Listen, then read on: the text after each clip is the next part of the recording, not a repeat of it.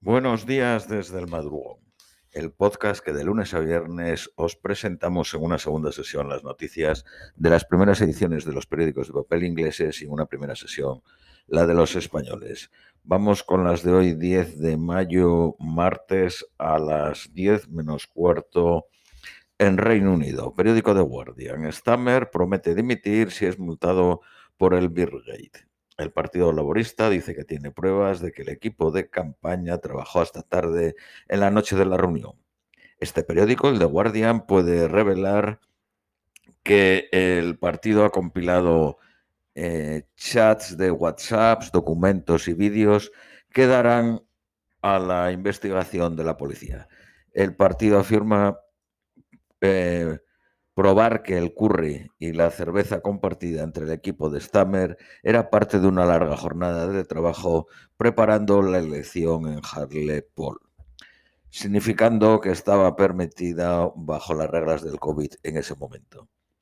Su suplente, el de Steimer, Angela Reiner, eh, quien también estaba en el Birgate, dijo que también dimitiría si es multada. La policía está considerando entrevistar a Stammer cara a cara. La investigación se extenderá al menos hasta junio. Dos periodistas rusos trabajando para una web popular, pro-Kremlin, pusieron artículos antiguerra ayer por la mañana en un raro acto de disidencia mientras el país celebraba la victoria soviética de la Segunda Guerra Mundial sobre la Alemania nazi. Los artículos en lenta.ru, que es la web, llaman a Putin dictador paranoico y miserable y le acusaban de librar la guerra más sangrienta del siglo XXI. Durante su discurso anual, en frente de 11.000 soldados en el Kremlin, Putin buscó justificar su invasión de Ucrania ligando la actual eh, lucha con la victoria soviética en la Segunda Guerra Mundial. La web eh, Penta, con más de 200 millones de visitantes mensuales, eh, su dueño es Robles, un grupo de prensa que fue comprado en 2020 por Severbank, el mayor banco ruso, propiedad del Estado y sancionado por Estados Unidos y Rusia. Un perro detecta detector de minas que ha detectado más de 200 explosiones. Eh, ha sido condecorado por los servicios prestados al país en Ucrania. Eh, Patron, que es eh, munición en ucraniano, que es como se llama el perro, es de dos años y medio y es un Jack Russell Terrier. Macron ha pedido una nueva organización política para unir las democracias del continente europeo y advirtió que Ucrania probablemente no ingresará en la Unión Europea por varias décadas, a menos que decidamos disminuir los estándares para la accesión y repensemos la unidad de Europa.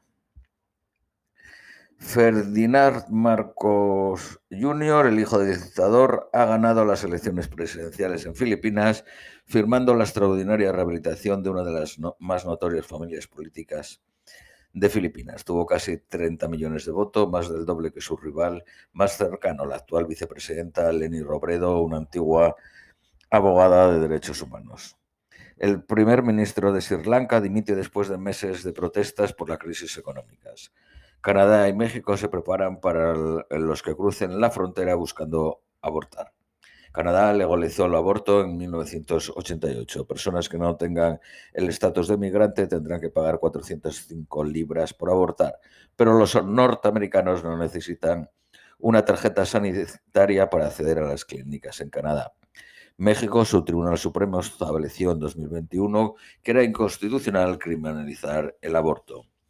La ciudad más grande de Latinoamérica, Sao Paulo, en Brasil, está planeando abrir un camping para los sin techo, para los jóvenes, que son 12 millones, aumentando más del 30% durante la pandemia.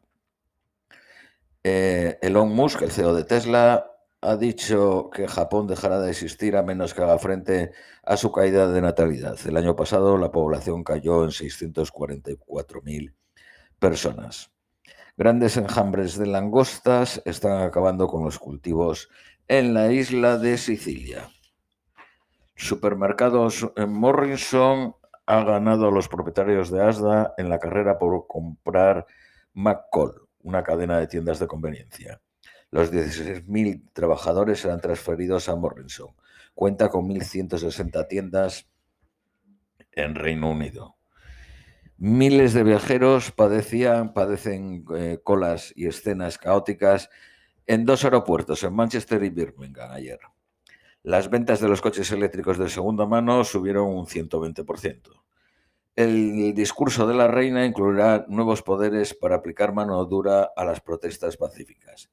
Se crea una nueva ofensa criminal, eh, por ejemplo, interferir en infraestructuras vitales como aeropuertos y ferrocarriles llevará una pena de un máximo de 12 meses de prisión. La posibilidad de fallar los objetivos del calentamiento son 50 y 50%, dicen los expertos.